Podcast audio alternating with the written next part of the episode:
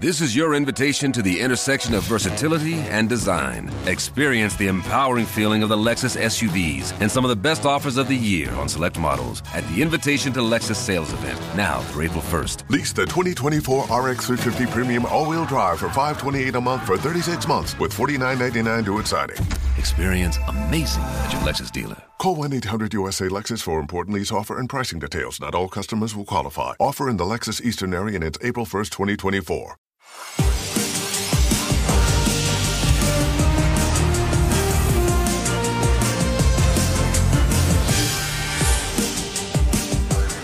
Einen schönen guten Abend, liebe Zuschauerinnen und Zuschauer, und herzlich willkommen zu Sky 90. Die Fußballdebatte um 17 Uhr circa wartete die Bild mit der Meldung auf. Rufen Schröder wechselt von Schalke zu RB Leipzig. Und äh, diese Meldung passt zu dem, was wir an diesem Wochenende erlebt haben. Die Bundesliga kann Spannung an der Tabellenspitze erleben. Wir endlich mal wieder einen Titelkampf, der den Namen verdient. Und im Tabellenkeller geraten die Dinge auch in Bewegung. Denn Schalke veredelte gestern durch den Sieg über den VfB Stuttgart die vielen torlosen Unentschieden zuletzt und hat sich im Abstiegskampf angemeldet. Und wir haben das Glück, Peter Knäbel, den Schalker Sportvorstand, zu begrüßen und ihn gleich danach zu fragen, was es denn mit Ruven Schröder und dem gemeldeten Wechsel zu RB Leipzig auf sich hat. Das sind unsere Themen. Wochen der Wahrheit. Und die haben für Schalke perfekt begonnen. Die Hoffnung auf das Wunderklassenerhalt ist zurück.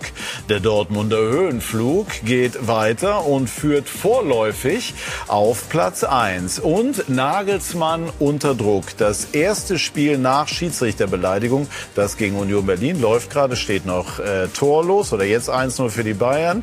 Und äh, der impulsive Coach braucht also mehr denn je Ergebnisse. Das ist unsere Runde. Didi Hammann, unser Sky-Experte, hat unter der Woche diagnostiziert, die Bayern haben ein Disziplinproblem. Herzlich willkommen, lieber Didi. Und Oliver Müller ist seit äh, Jahrzehnten für die Welt und auch für Sport 1 unterwegs bei Schalke und beim BVB und sagt, mit dieser Mentalität kann Schalke das Wunderklassenerhalt schaffen. Dennis Aogo, unser Sky-Expert, hat unter anderem für den VfB Stuttgart und Schalke, die sich gestern duelliert haben, gespielt und sagt, Ralf Fährmann, der ja wieder im Schalker Tor steht, steht für Schalke wie kein Zweiter. Und Peter Knebel, eben schon angekündigt, Schalker Sportvorstand, hat, so kann man das sagen, Schalke mit seinen Mitstreitern im Winter wieder auf Kurs gebracht und äh, hat die Meldung, der Bild 17 Uhr, Rufen Schröder, der bei Ihnen freigestellt war, geht zu RB Leipzig natürlich auch mitverfolgt. Ähm, können Sie das so bestätigen? Ja, ich kann bestätigen, dass wir ein, ein, Angebot bekommen haben, das die, die Konditionen vollumfänglich erfüllt, die wir, auf die wir uns damals mit Rufen geeinigt haben, als er zurückgetreten ist und wir den Vertrag, wie gesagt, ruhig, gestellt haben. Und insofern gehe ich davon aus, dass der Wechsel in den, in den kommenden Tagen vollzogen werden wird. Wie war das jetzt in den vergangenen Tagen? Also wann ist das Ganze sozusagen heiß geworden? Spekulation darüber gab es ja schon länger. Ja, aber ähm, das ist in den im, im, im letzten Monat ist es äh, ist es angelaufen ähm, und ähm, die Gespräche waren jederzeit fair und und sehr offen und äh, es war auch genug geklärt, als dass es jetzt äh, noch hätte kompliziert werden können. Es gab viele, die früh vermutet haben, dass Schröder zu RB Leipzig gehen werde. Ist man böse, wenn man fragt, ob das bei ihm immer schon der Plan war? Das muss derjenige, der fragt, selber für sich beantworten, ob das böse ist oder nicht. Ich kann verstehen, dass die, die, die Frage aufkommt. Ähm, ich kann nur davon sprechen, wie, wie unser Verhältnis gewesen ist und wie es auch bleiben wird. Und das war jederzeit offen und fair. Heißt? Dass wir jederzeit einen offenen Austausch miteinander hatten und das Rufen mich äh, über das, was geplant ist, informiert hat. Und äh, von dem her glaube ich, ist es eine Entscheidung, die jeder für sich beurteilen kann, der das äh, bewertet. Ähm, und äh, wir konzentrieren uns auf das, was für uns das Wichtigste ist, und das ist der Abstiegskampf. Das heißt aber, Sie würden sagen, das Ende auf Schalke und das Engagement auf Leipzig haben nicht logisch miteinander zu tun. Das müsste man in dem Fall Rufen fragen. Ich kann ja nur sagen, wie es für mich abgelaufen ist. Und ähm, das war ja nun im, im Oktober. Als wir, äh, als wir die Gespräche geführt haben und als sich äh, die Ruhenstellung des Vertrags als die bestmögliche Option herauskristallisiert hat, war nicht ein einfacher Moment für uns. Mhm. Ähm, dann kam ja gleich die Frage, ob das, äh, ob es da schon ein Paket geben würde. Jetzt sind wir, jetzt sind wir Ende Februar. Und ich finde, es ist absolut legitim, dass man dann seine Zukunft regelt. Nehmen wir mal die journalistische Expertise von vor Ort dazu, Oliver. Wie ist deine erste Einschätzung zu äh, dieser Personalie? Also eine Überraschung war es ja jetzt wirklich nicht mehr. Es gab ja schon seit Monaten eigentlich Spekulationen darüber und es war ja zudem auch bekannt, äh, dass Max Eberl ja große Stücke ähm, auf, auf Rufen Schröder hält. Äh, es gab ja auch schon früher mal Versuche von Max Eberl, als er damals noch in Gladbach war, Rufen Schröder zu bekommen. Einmal sogar, als Rufen Schröder sogar schon auf Schalke tätig war. Da kann ich mich noch gut dran erinnern. Ähm, da war ein bisschen kurz angebunden, als die Fragen danach kamen. Dann hat so ein, zwei Tage gedauert. Dann hat er sich damals klar committed zum FC Schalke 04. Ähm, und äh, ja, wenn man die Geschichte sieht, äh, die Rufen Schröder gemeinsam ja mit Peter Knebel auf, auf Schalke hinter sich gebracht hat, ähm, da muss man sicherlich eines festhalten. Das muss eine verflucht intensive Zeit gewesen sein. Äh, der Abstieg, sozusagen der totale sportliche Neuaufbau einer Mannschaft, dann der Aufstieg, also der emotionale Höhenpunkt, dann aber quasi sofort wieder der totale Umbruch der Mannschaft mit, ich glaube, mhm. insgesamt über 100 Transferbewegungen in dieser Zeit. Naja, und im letzten Sommer hat halt nicht alles so hundertprozentig funktioniert. Gab auch Diskussionen über äh, die Trainerverpflichtung. Äh, Frank Kramer damals ähm, ich glaube schon, dass ihm das auch zugesetzt hat. Es gab auch Kritik von den Fans, gab auch ein bisschen Kritik aus dem Aufsichtsrat.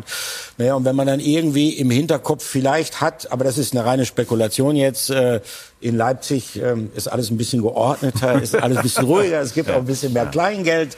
Ähm, da kommt das für mich nicht besonders überraschend. Wird, man, so. wird es Schalke geben, die Schröder diesen Wechsel übel nehmen?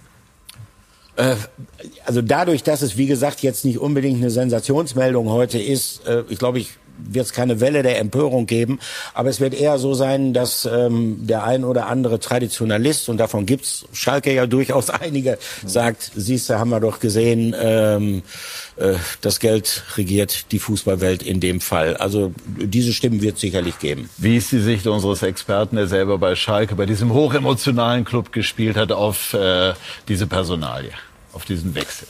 Naja, ich glaube, äh, Ruven Schröder, inhaltlich brauchen wir nicht ähm, diskutieren. Ich glaube schon, dass er ein großer Fachmann ist und eine große, sehr große Aufgabe vor sich hatte. Oder ja, in diesem Umbruch bei dem Verein, Abstieg, das sind alles Themen, die lange nicht da waren. Und ähm, da so eine neue Mannschaft, eine neue Identität fast schon aufzubauen, das ist ein, ein Kraftakt. Aber natürlich muss man sagen, es gibt ja fast schon ein bisschen parallel. Max Eberl war natürlich auch ein bisschen gesundheitliches Thema, aber ähm, so von der Vorgehensweise war es auch so, er wollte sich erstmal zurückziehen, weil es natürlich eine stressige Phase war. Ich weiß noch, ich erinnere mich, da saßen wir hier in der Sendung. Also ich konnte das gut nachempfinden, dass er einfach so ein bisschen ausgelaugt war. Mm, Ruven hatte, glaube ich, andere Gründe, würde ich jetzt mal sagen, aber äh, es ist dann schon fast schon ein, ein, ein, Zufall, dass dann beide, dass, dass Ruben jetzt auch noch nach Leipzig geht, nach der Geschichte, die vorher bei äh, Max Eberl der Fall war. Ähm, schwer für mich von außen zu sagen, aber ähm, Ruven ist, ist ein sehr guter Fachmann und mich wundert es zumindest nicht, dass ein Verein wie Leipzig äh, versucht, ihn zu sich zu holen. Didi, wie siehst du das? Also erstmal fand ich schade, als er, als er von Schalke weg ist, weil er ja äh, den Verein mehr oder weniger wieder, wieder G1, Peter Knebel G1 oder vereint hat und ähm, hat da dem Verein wieder äh, ja, Leben eingehaucht, eine Identität gegeben, ähm, den Trainer dann gewechselt äh, spät, man hat den Aufstieg dann geschafft, was ihnen am Anfang der Saison keiner zugetraut hat. Ähm, natürlich waren da viele Transferbewegungen, aber ich war dann schon etwas überrascht, dass er äh, da zu dem Zeitpunkt dann aufhört, aber er wird seine Gründe gehabt haben. Und äh, wie gesagt, es war ja vertraglich festgehalten, wie die Modalitäten sind, wenn er woanders anfangen sollte. Ähm, jetzt geht er nach Leipzig. Wie das dann in Leipzig sich einspielen wird, muss man sehen. Ähm, aber er hat natürlich in der kurzen Zeit, in der er in Schalke war oder auf Schalke, hat er natürlich viel geschaffen. Mhm. Erster Dritter heißt es, jetzt habe ich mir aus Leipzig eben sagen lassen, das wäre ein ambitionierter Zeitplan. Können Sie den ersten Dritten bestätigen oder kann das möglicherweise sich noch ein bisschen nach hinten schieben? Ich würde, ich würde die Antwort äh, der Leipziger bestätigen, weil sie natürlich auch äh, im, im, äh, ähm, im, in der Rolle sind, dass sie den Zeitplan natürlich auch mit ihm bestimmen werden. Mhm. Insofern äh, kann das sein, aber das ist. Äh, Könnte es auch auf den ersten, vierten, ersten, fünften gehen. Jetzt ist die äh, Rede von so rund 500.000 Euro Ablöse. Wenn man sich überlegt, was Spieler jetzt heutzutage kosten, könnte man auf die Idee kommen zu sagen, das ist nicht viel. Ähm, haben Sie ihn, lassen Sie ihn zu günstig gehen, wenn die 500.000 so in etwa äh, zutreffen sollten? Erstens kann ich diese Summe nicht bestätigen und äh, würde ich auch gar nicht bestätigen. Auf der anderen Seite muss man natürlich immer sagen, ähm, es hat natürlich auch schon Trainerwechsel ge gegeben zu deutlich äh, größeren Summen ähm, und natürlich auch Vereinsfunktionäre, die gewechselt sind. Am Ende sind das die Entscheider und von dem her äh, misst man denen natürlich auch einen größeren Wert bei. Auf der anderen Seite muss man natürlich wie bei jedem Arbeitnehmer auch sehen, wie lange war jemand an dem bestimmten Ort tätig, ähm, wo geht er da noch hin und insofern ist das alles mit zu berücksichtigen, inklusive der Modalitäten, die rundrum natürlich auch immer noch gebaut werden. Aber Schalke hat sicherlich gut verhandelt, das heißt die Summe, auch wenn wir sie jetzt nicht genau kennen, könnte noch wachsen durch Boni oder derartiges. Also wir sind zufrieden mit dem, weil es das ist, was wir eben mit Ruven auch äh, gemeinsam verabredet haben, ohne zu wissen, welcher äh, äh, welcher Anbieter äh, oder welcher welches Angebot er dann nun erhalten würde. Und von dem her ähm, passt das so für uns und äh, wir wir gehen wir gehen jetzt die Themen an, die für uns jetzt äh, äh, wichtig sind und das ist vor allen Dingen der Nichtabstieg und wünschen, wie ich es vorhin auch schon im Einleiten gesagt habe, ja. den Rufen trotzdem alles Gute. Ja, wir werden jetzt auch gleich die Kurve finden. Wann hatten Sie zuletzt Kontakt mit Rufen Schröder? Wir haben vor, ich glaube, vor 14 Tagen haben wir miteinander gesprochen.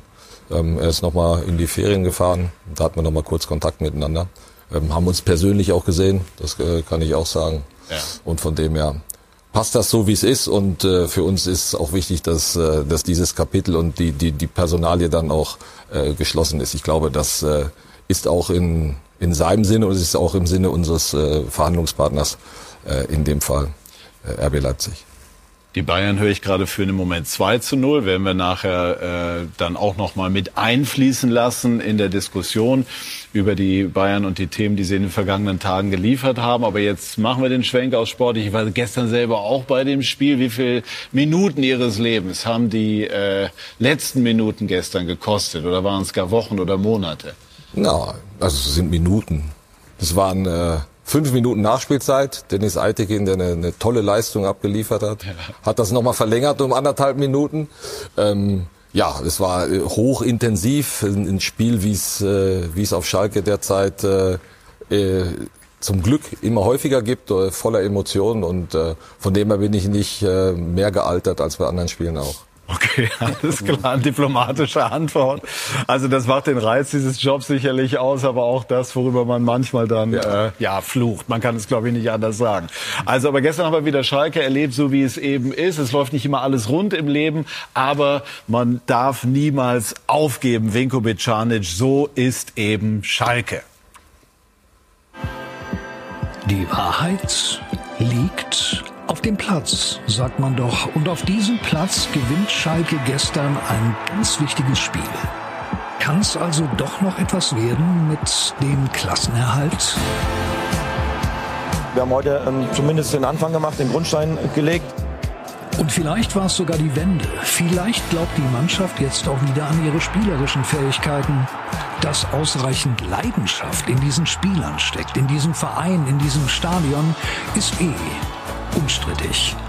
Das ist Schalke, das geht unter die Haut und äh, wie gesagt, das gibt die Kraft, um ja, einige Tief und eine, einige schwierige Phasen äh, locker zu durchleben. Wie schwierig diese Saison werden würde, ist zwar spätestens Ende Oktober klar, als Ruven Schröder von Bord geht und einen offenbar nicht erstligatauglichen Kader hinterlässt. Alles spricht von Schalker Chaostagen und Peter Knäbel will die Menschen emotional packen.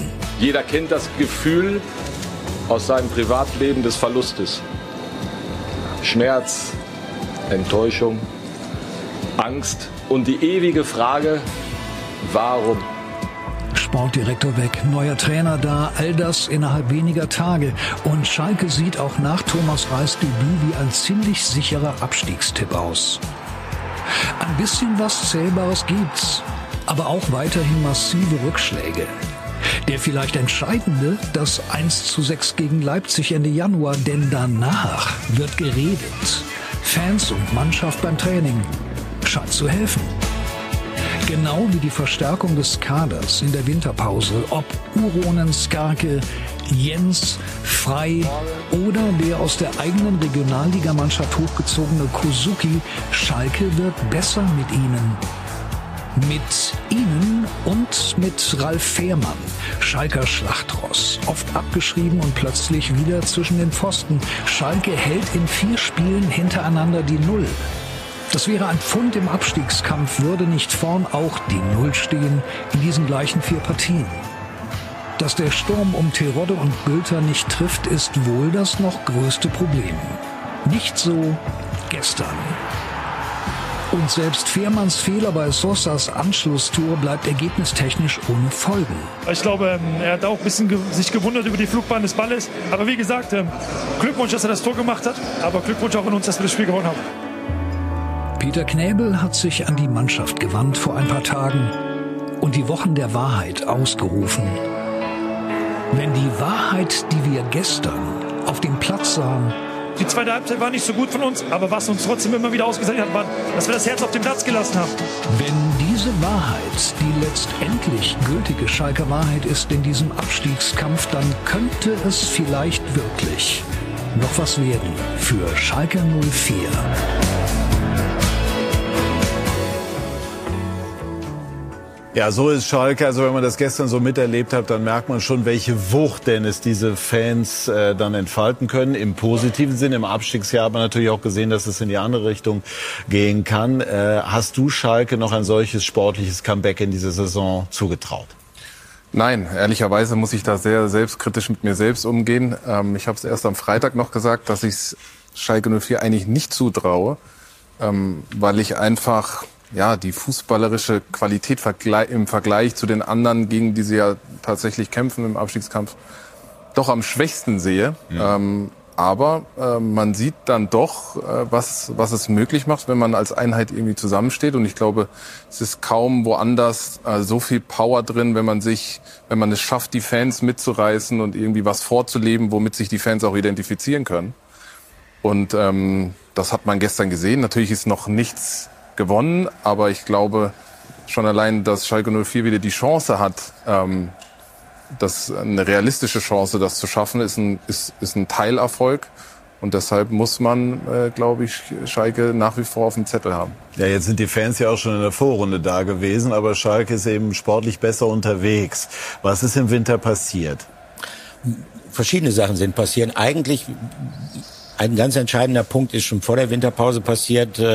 Das war der Trainerwechsel. Thomas Reis hat es äh, wirklich verstanden, ähm, ja, frischen Wind reinzubringen. Insofern, äh, dass die Uhren wieder auf Null gestellt worden sind. Ähm, er ist, ist Anhänger einer, einer Spielweise, die der Mannschaft auch entgegenkommt, äh, basierend auf, auf, auf, auf den Fähigkeiten, die sie hat. Sie, ich bin voll bei Dennis, dass ich meine, wenn man es spielerisch sieht, vom fußballerischen Potenzial her, dass Schalke dann die schwächste Bundesligamannschaft ist. Aber das ist schon eine Mannschaft, Mannschaft, äh, die über, wie heißt das immer so schön, Sekundärtugenden verfügt, die einzelnen Spieler. Äh, die sind kampfstark, die sind auch, das hat man jetzt gerade in den letzten Wochen gesehen, äh, mental äußerst robust. Und Thomas Reis lässt sie so spielen, dass sie diese Qualitäten am ehesten einbringen können und dass sie vielleicht auch über die eine oder andere spielerische Schwäche dadurch etwas hinwegtäuschen können. Das ist der entscheidende Punkt. Und der zweite Punkt ist, dass man im Winter natürlich nochmal nachgelegt hat. Und da muss ich sagen, da war ich auch skeptisch.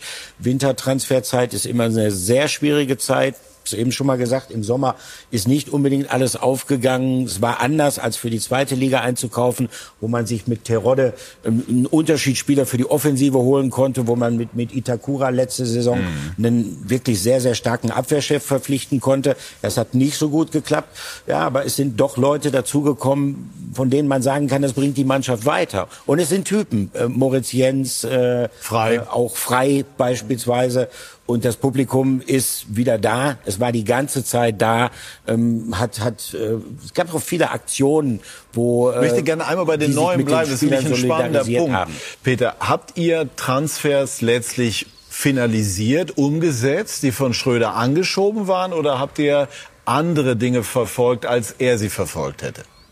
Ja, ich glaube, das ist schon gar nicht möglich, weil André Hechelmann ja mit ihm zusammen aus Mainz gekommen ist. Und so von, der, von dem her ist schon klar. Planer, ne? Ja, man, ja, ja, Chef-Scout. Chef-Scout. Und ähm, André und äh, René Grotus, mhm. der damals ja von Leipzig zu Schalke gekommen ist, die sind das Duo gewesen, mit denen ich diese Transferperiode ähm, habe gestalten dürfen. Und von dem her sind natürlich da auch Informationen dabei gewesen, die dann, wie bei, bei Moritz Jens äh, zum Beispiel, der in, in, in St. Gallen gewesen ist. Ja, wie, wie ist das gelaufen? Ja, er war also, Wenn man so sieht, denkt man, hey, wie, wie konnte der bisher so unterm Radar fliehen? Jetzt gibt sie halt immer wieder. Der Fußball ist so groß und, und die Spieler entwickeln sich und es ist äh, wahnsinnig schön, dass das geklappt hat, weil wenn man den Spieler sieht, dann weiß man, hier Kerman Gerland war gestern auch im Stadion. Äh, der wird auf den Radar kommen, mhm. wenn er das bestätigt, äh, was wir bisher gesehen haben. Und, und das war eine, gekommen? eine Reise durch äh, Österreich und dann an der Schweiz vorbei. Dann, ja gut, nehme ich das Spiel noch mit. So hat das mir zumindest ja. erzählt. Ja gut, in St. Gallen gegen Lausanne, eigentlich, naja, denkst du nicht, dass da jetzt gerade was dabei ist. Und dann hat er den Spieler gesehen und oh, hoppla, da ist doch was. Der war früh aus Berlin nach England gegangen, deswegen ist er irgendwo vom Radar verschwunden. Ja, und dann klappt das natürlich auch nicht immer beim ersten Mal. Mhm. Ne? Da ist ja nicht so, dass das jetzt sofort dann äh, eine Verpflichtung wird, sondern dann geht's nicht. Dann geht der Spieler, äh, geht der Spieler dann zu, zu Lorient, dann wird er ausgeliehen. Und das Allerwichtigste ist, dranbleiben. Ah. Und das hat er gemacht und jetzt, in, jetzt haben wir genau so ein Fenster erwischt, wo, wo der Spieler gesagt hat, toll, prima, jetzt ist sein Sohn noch in meiner Heimatstadt Witten auf die Welt gekommen, alles wunderbar. Ja, und Schalke ist dann auch, wenn äh, zur Vorstellung des Spielers ein Flutlichtmast eingeweiht wird, und dann kommen 3000 Fans und der Spieler guckt sie an und denkt, irgendwie stimmt das doch, was, was du mir da erzählt hast. Ja, klar, weil äh, wir, wir wissen ja, dass, dass genau dieses Umfeld Schalke ausmacht. Und war, wie kann eine Mannschaft mit acht Neuzugängen im Winter, wie kann das eine homogene Einheit werden? Natürlich durch solche Anlässe wie die Illumination des äh, Flutlichtmasten. Und, äh, da waren wirklich 3000, ne? Es waren wirklich 3000 da und ich habe ihm bei der Unterschrift zwei Tage vorher gesagt, du wirst in zwei Tagen etwas erleben, das hast du noch nie erlebt als Fußballer. Und äh, dieser Anlass war wunderschön. Es ist einfach eine Landmarke, die wir gesetzt haben, immer auf der A2 durchfahren, da wo der Mast äh, äh, blau erleuchtet ist. Da ist Schalke 04. Es war ein, ein toller Tag, eine tolle Aktion unserer, unserer Fans. Die haben 230.000 Euro gesammelt dafür. Und die Mannschaft ist dadurch zusammengeschweißt worden, weil sie etwas erlebt haben, das man ich sag mal, nur in ganz wenigen Vereinen auf der Welt erlebt. Sind Sie näher dran? Ich habe mir sagen lassen, dass Sie jetzt auch mal schon also den näheren, intensiveren Kontakt mit dem einen oder anderen Spieler suchen, jetzt wo Sie sozusagen wieder mehr im operativen Geschäft aktuell äh, tätig sind. Ja, das bringt meine Doppelrolle mit sich, äh, dass ich näher dran bin und äh, wie es jetzt letzte Woche so war, wenn man solche, solche Tage vor sich hat und wenn man die Mannschaft braucht und wenn man, wenn man ihr noch mal was mitgeben will, immer natürlich in Absprache mit dem Trainer, den man ja nicht übersteuern darf mhm. in so einem Moment, dann finde ich, dann gehört das zu meiner aktuellen Rolle und auch zu meiner Verantwortung als Vorstandssport, dass ich mich dann an die an die Mannschaft richte und Wie dass sieht das, das jetzt aus? Ja, ich sag, das ist eine ganz normale Ansprache, wo man natürlich nicht nur die Mannschaft mitnimmt, sondern natürlich den ganzen Staff, wo man nochmal darauf hinweist, wie wichtig diese, diese Wochen jetzt für uns alle sind, dass man alles zurückstellen muss, dass wir uns fokussieren müssen und dass es eben jetzt passiert. Das war mir so wichtig, weil wenn wir eine Chance haben wollen und wir haben ja erstmal nur wo du ja von richtig sagst, wir haben uns angemeldet. Ne? Wir sind ja noch nicht drin, wir müssen uns, wir müssen uns noch reinkämpfen und es ist, weiß Gott, keine Euphorie ausgebrochen. Wir haben uns da hatte ich aber gestern einen anderen Eindruck. Ja, aber über den Sieg, mhm. über den Sieg. Ist ja, aber auch es ist, okay, ist ja nicht so, dass wir jetzt sagen, jawohl, wir sind jetzt, wir haben jetzt drei Mannschaften hinter uns gelassen, äh, was ja am Ende das Ziel sein soll. Von dem her wissen wir sehr gut mit der Situation umzugehen. Aber ähm, es ist eben wichtig, so eine Saison auch vorauszudenken. Und für mich war das der Moment, wo ich sagen muss, jetzt werden die Punkte gemacht, von denen wir vor allen Dingen, wenn wir unser Restprogramm zum Ende der Saison angucken, von dem wir profitieren können. Und wenn wir es jetzt nicht machen, dann wird es ganz schwer. Und deswegen bin ich sehr froh, dass es gestern geklappt hat über diese Emotionalität, die da gestern ja auch zum, zum Ausdruck kam. Ich habe noch diese Szene vor mir, wie äh, für einer der letzten Angriffe, Endo holt zum Schuss auf, hat das Bein oben und, und Jens geht dann mit dem Kopf voraus rein und das Bein von Endo schwingt also wirklich knapp über, über sein Haupt. Äh, hätte auch ins Auge gehen können. Dann lässt er sich zu Boden fallen, feiert sich und also da, ähm, da merkte man auch, dass, dass diese Spieler und das ist für mich wirklich bemerkenswert, ähm, im Sommer ja bereits aufgrund der finanziellen Schwierigkeiten, die Schalke hat, sehr viele Leihspieler. Im Winter sind, glaube ich, ausnahmslos äh, Leihverpflichtungen getätigt worden ähm, und die identifizieren sich aber mit dem Ziel dieses Vereins und haben, das ist tatsächlich auch mein Eindruck, äh, so ein bisschen Sehnsucht und genießen diese Emotionalität, weil äh, während dieser vier Unentschieden, dieser vier äh, Nullnummern nacheinander, hatte man wirklich nicht das Gefühl, äh, die verlieren jetzt irgendwie den Glauben. Die Befürchtung hatte ich so ein bisschen. Das war nicht so. Und ja, wer weiß, möglicherweise war das die Initialzündung gestern dann. Mhm. Ralf Fährmann, mit dem hast du zusammengespielt, äh, hat, äh, klammern wir jetzt mal großzügig den Patzer von gestern aus, also wieder für Stabilität gesorgt. Hat in seinen ersten vier Spielen zu Null gespielt und in fünf Spielen jetzt ein Tor. Das ist nach wie vor ein super Schnitt. Ist das nach wie vor einer der Top-Torhüter in Deutschland oder fallen die immer noch beschriebenen fußballerischen Defizite stärker ins Gewicht? Naja, so weit würde ich jetzt vielleicht nicht gehen, aber ich glaube schon, dass Ralle seinen Teil dazu beigetragen hat, einfach diese Emotionalität auch rüberzubringen. Und gerade auf Schalke ist es natürlich auch wichtig, dass du bestimmte Figuren hast, die dafür stehen. Und wie ich Ralle vor, äh, ähm, kennengelernt habe, ist er ein Schalker durch und durch, Tattoos überall, zu Hause, die, irgendwie äh, hier Steiner in seinem Garten, die sind dann mit dem Schalke-Logo und der ist immer gut gewesen, auch mit der Fanszene. Äh, die wissen alle, ähm, dass er Schalker durch und durch ist, schon hundertmal abgeschrieben und wiedergekommen und Stehaufmännchen. Das sind ja alles Dinge, die Schalker gerne haben. Ne? Das sind ja, das sind so Typen, die sagen, okay, wir müssen uns gegen Widerstände ähm, ähm, gegen angehen und kämpfen. Und Rall ist halt für mich das Symbol dafür. Das heißt nicht, dass er perfekt ist, hat man ja auch gestern gesehen. Ja. Dass er dann die, die eine oder andere Sache drin hat, die vielleicht nicht perfekt ist, ist klar. Aber darum geht's auch gar nicht. Es geht darum, nach vorne zu gehen, ähm, Vorbild Experten, zu sein. Wenn ich das einmal sagen darf, Stefan Effenberg hat einen Doppelpass ja. sinngemäß, glaube ich, gesagt, kein so guter Torhüter, wenn ich es richtig Ja, und das kann ich nicht nachvollziehen. Ich weiß nicht, Stefan war mit ihm nicht auf dem Platz. Ähm, ich hatte vier Jahre äh, mit ihm verbracht und habe mit ihm trainiert und es gab Zeiten, da, ähm, also ich habe mit mit vielen Torhütern zusammen trainiert und Ralle ist zumindest auf der Linie für mich einer der besten, mit denen ich zusammen trainiert habe oder gespielt habe. Deshalb ist er ein super Torwart. Natürlich ist er vielleicht nicht mehr der zeitgemäßeste Torwart, mhm. weil heute ist es nun mal so, dass jeder Torwart auch Fußball spielen können muss und dann von hinten raus die tiefen Bälle spielt. Das ist Ralle nicht, aber nochmal, das ist auch nicht die Situation, in der Schalke 04 gerade ist. Wobei er gestern sogar das Tor eingeleitet hat. Ich habe jetzt die Aussage von Stefan nicht ganz ja. genau im, im Ohr, aber ich glaube, sie ist so äh, oder so ähnlich gefallen. Es deckt aber durchaus auch ein Meinungsspektrum ab, was es über Fährmann gibt. Gestern, wie gesagt, vielleicht gucken wir sogar noch mal mal drauf. Hier mit dem langen Ball, ne, eines Zehners würdig. Der, das 1 zu 0 dann eingeleitet, Matriciani und dann frei. Und äh, Drexler, ich habe extra nachgeguckt, war nicht sein erstes Kopfballtor in der Bundesliga, sondern sein zweites von insgesamt acht. Also wenn man es so rumdrehen will, ein Viertel seiner Treffer mit dem Kopf erzielt in der Bundesliga. Das werde ich ihm sagen. Ja, genau. Ne? Didi, Fährmann, achtmal aus dem Tor raus Wahnsinn. und dann, wenn wir richtig rechnen, dann neunmal wieder rein. Ja. Was sagt das über ihn? Ja, Wahnsinn. Äh, Steh auf Männchen, Widerstandsfähigkeit, ähm, unheimlichen Glauben an seine, an seine eigene Leistungsfähigkeit und ähm, ich hätte nicht gedacht, dass er noch mal kommt. Und wenn er noch mal kommt, dass er so kommt. Ja, also äh, in fünf Spielen, hat jetzt in den fünf Spielen, wo er gehalten hat, hat die wenigsten Tore kassiert in der Bundesliga.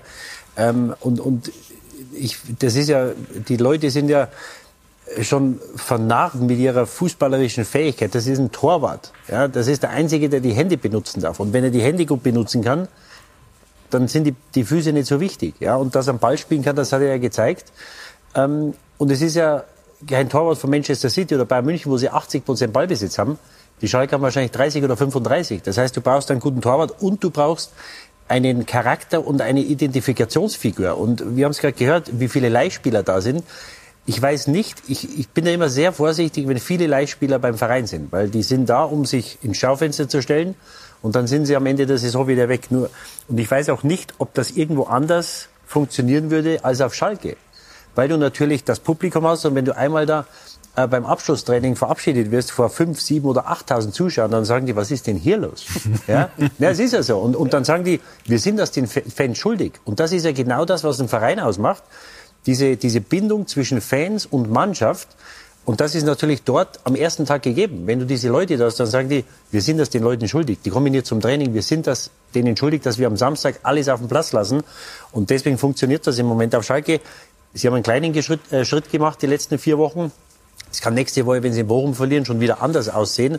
Aber zumindest dieser, dieser Aufwärtstrend, den sie jetzt gezeigt haben mit den vielen zu Null Spielen und den sieben Punkten aus äh, fünf Spielen, ist äh, herausragend. Genau, also das wollen wir noch mal richtig einordnen. Im Moment, das haben Sie ja auch gesagt, Peter, Euphorie natürlich über den Sieg. Aber Schalke ist jetzt nicht auf dem Weg in die europäischen Ränge, sondern ist immer noch drei Punkte hinter äh, dem, dem äh, Rett oder den rettenden Plätzen. Nächste Woche besprechen wir gleich.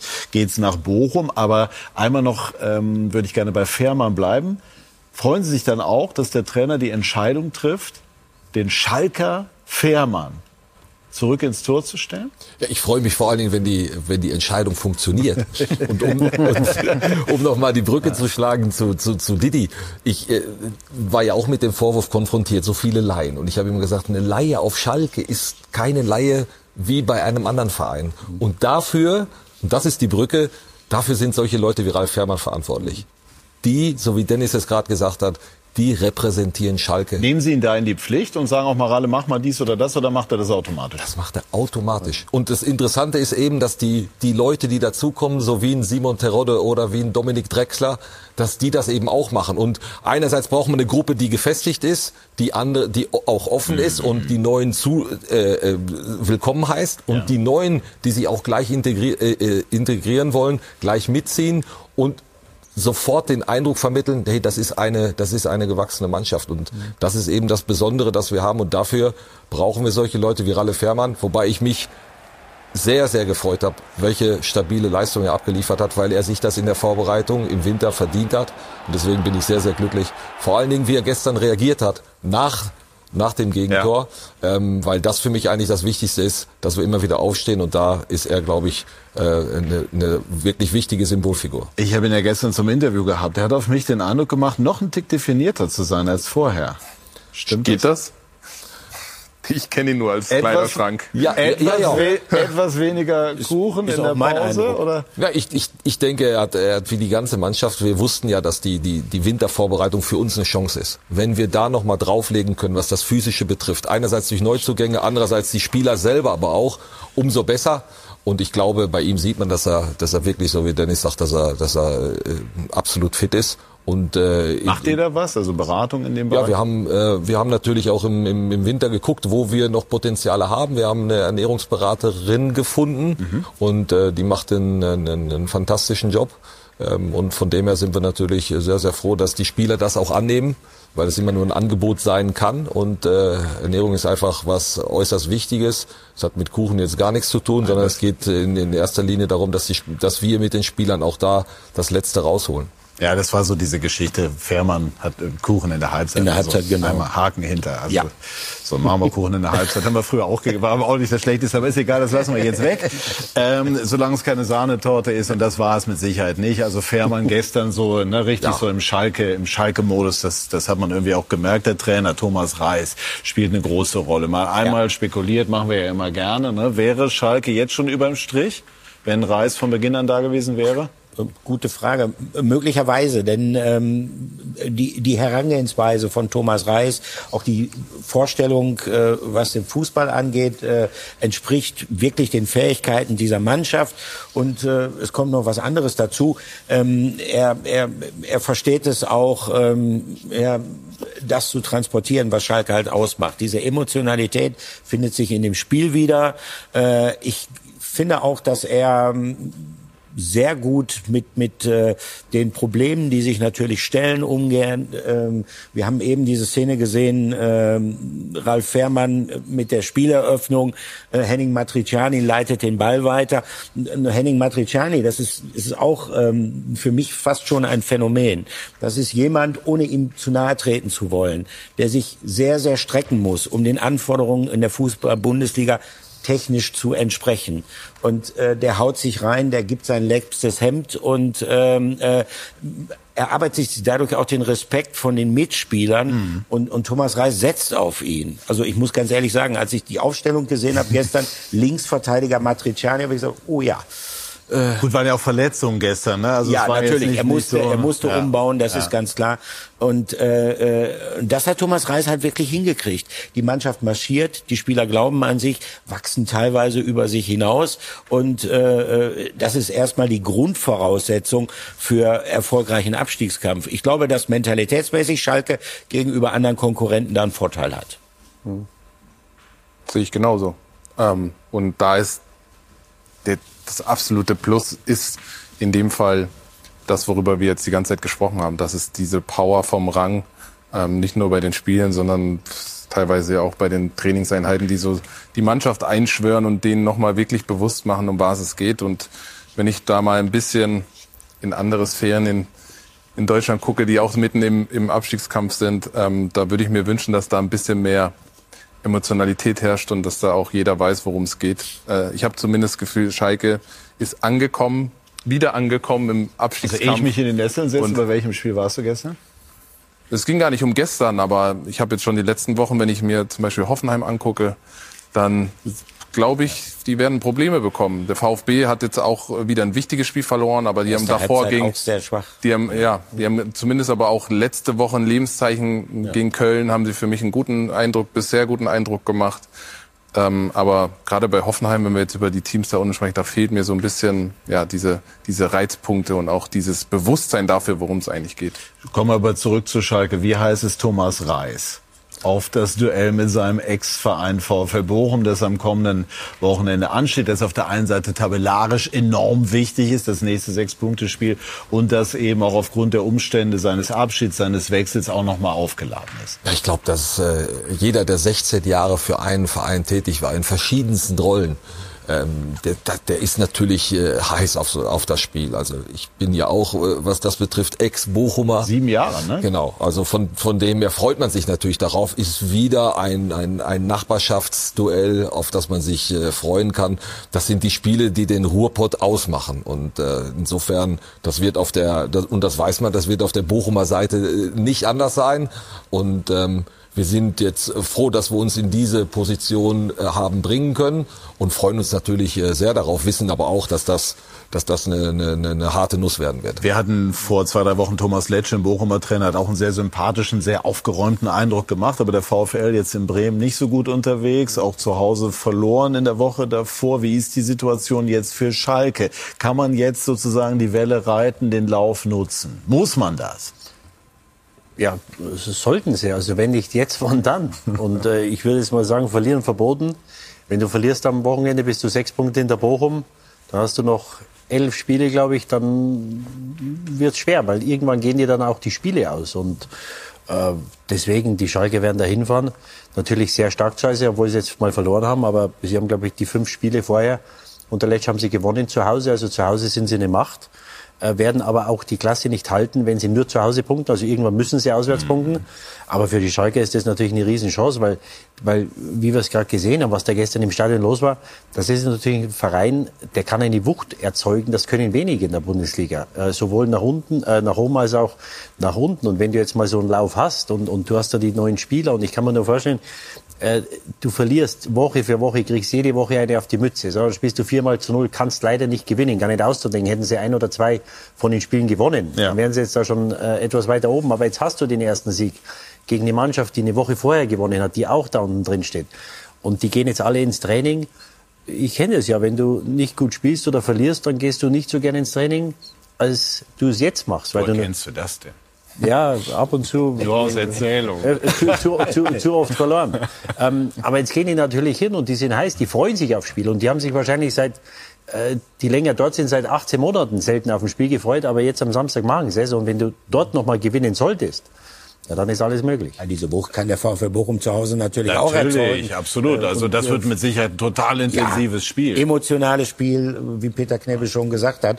Ähm, Bochum ist für Schalke schon ein bisschen gefährlich. Ich weiß nicht, wie es dann aussieht mit, mit den Besetzungen der Außenverteidigerpositionen, weil die natürlich über extrem schnelle Konterstürmer mhm. verfügen. Asano, Holtmann, Antvia J. Also Äh, das äh, verspricht interessant zu werden. Ja, Schalke muss sich in jedem Spiel strecken, um zu gewinnen. Ja. Also wir wollen das Ganze schon einordnen äh, bei, bei allem äh, Respekt auch vor dem, wie Schalke sich da wieder äh, zurückgekämpft hat. Planen Sie eigentlich zweigleisig? Müssen Sie ja, ne? Ja. Also, logisch. Das ist, äh, das ist klar. Und, und, verändert sich jetzt so der Fokus langsam wieder Richtung erste Liga?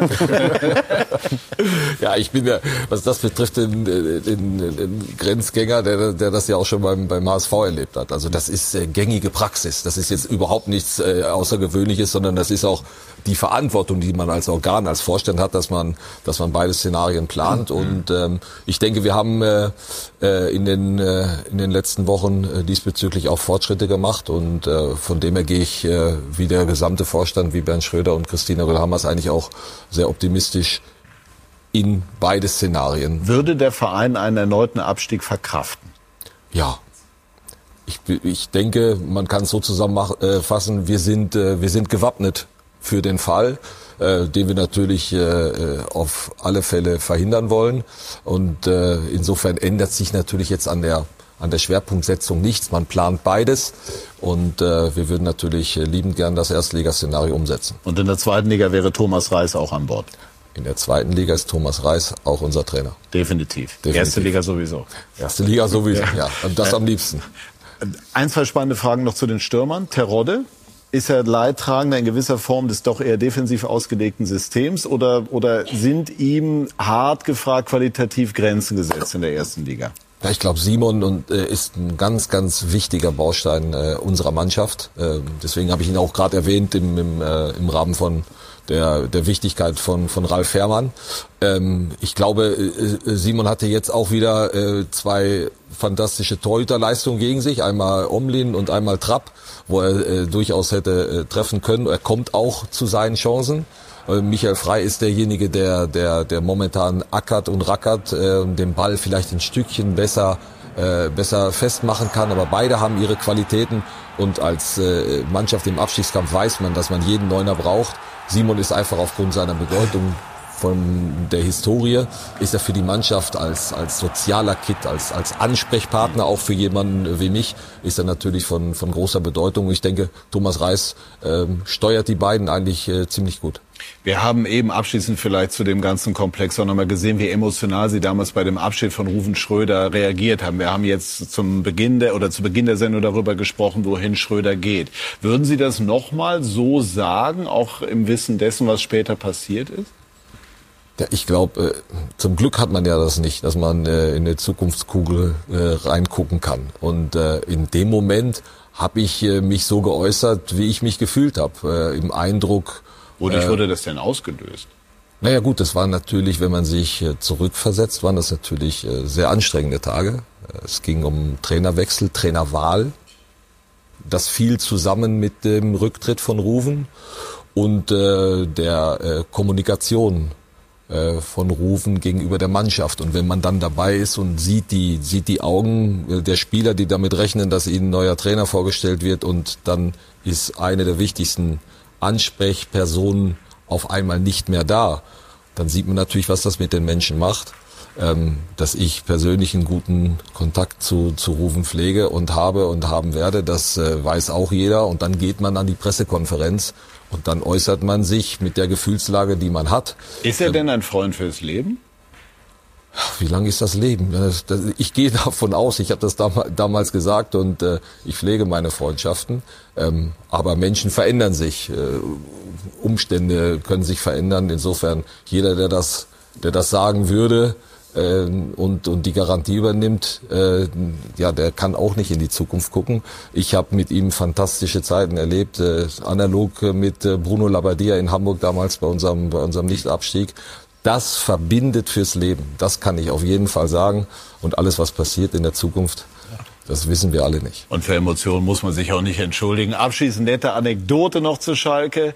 Ähm, Frei, Michael Frei, ihr Stürmer, eher ein bulliger, wuchtiger Typ, verfügt auch über andere Fähigkeiten. Er ist ein glänzender Zeichner und Maler. Der hat auch schon die Kathedrale von Antwerpen beispielsweise äh, äh gezeichnet. Und ich glaube, Sie haben auch schon früh erkannt, dass er äh, da in dem Bereich begabt ist. Wie war das? Ja, ich, äh, ich habe ihn mit, mit, mit 15 schon gescoutet, nachdem ich bei seinem Bruder, der auch talentiert war, äh, nicht durchgekommen bin. Ähm, und dann war das Anforderungsprofil, um ihn verpflichten zu können, eine äh, Schule zu suchen, ähm, in dem eben das Talent auch gefördert wird. Und dann habe ich mal gesehen, wie er gezeichnet hat, von Hand, äh, so, so, so Comics und habe gesagt, wow, das ist eine Fähigkeit. Und dann haben wir ihn verpflichten können und dann habe ich das nochmal äh, aufgebracht, was er für ein Zeichentalent hat und habe ihn danach nochmal gefragt, ob er das macht.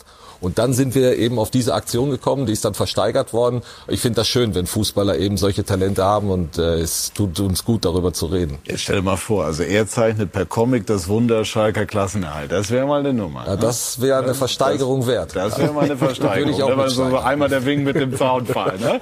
gut, also das, äh, jetzt haben wir Schalke ausführlich beleuchtet und äh, haben äh, weiterhin zu Protokoll zu geben, dass die Bayern immer noch 3 zu 0 führen. Und wir sprechen aber jetzt über ihren möglicherweise schärfsten Konkurrenten im Kampf um den Titel. Borussia Dortmund mit beeindruckender Konstanz unterwegs. Gleich mehr dazu bei SK90, die Fußballdebatte.